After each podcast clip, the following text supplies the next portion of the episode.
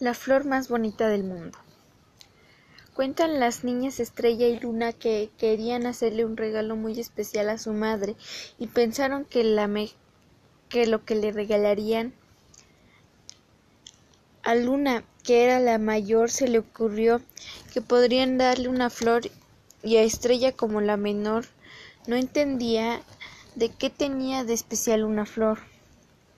Luna le explicó que no buscarían una flor cualquiera, sino que buscarían una flor muy, muy especial y muy bonita.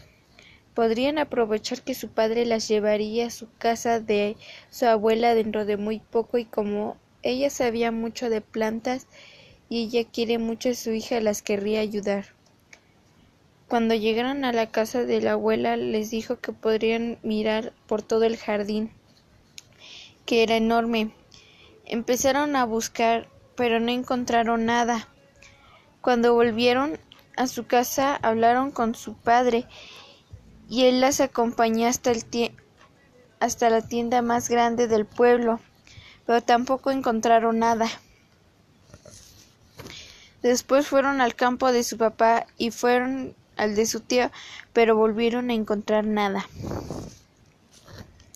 Cuando anocheció volvieron a la casa agotadas y quedaron dormidas. Al despertar, su, padre les preguntó si querían buscar la, la flor que iban a regalar a su mamá, pero las niñas contestaron que no, estaban rendidas. Se fueron al escritorio a dibujar y como habían estado los dos días anteriores pensando en, todo el tiempo en la flor que iban a regalar a su mamá.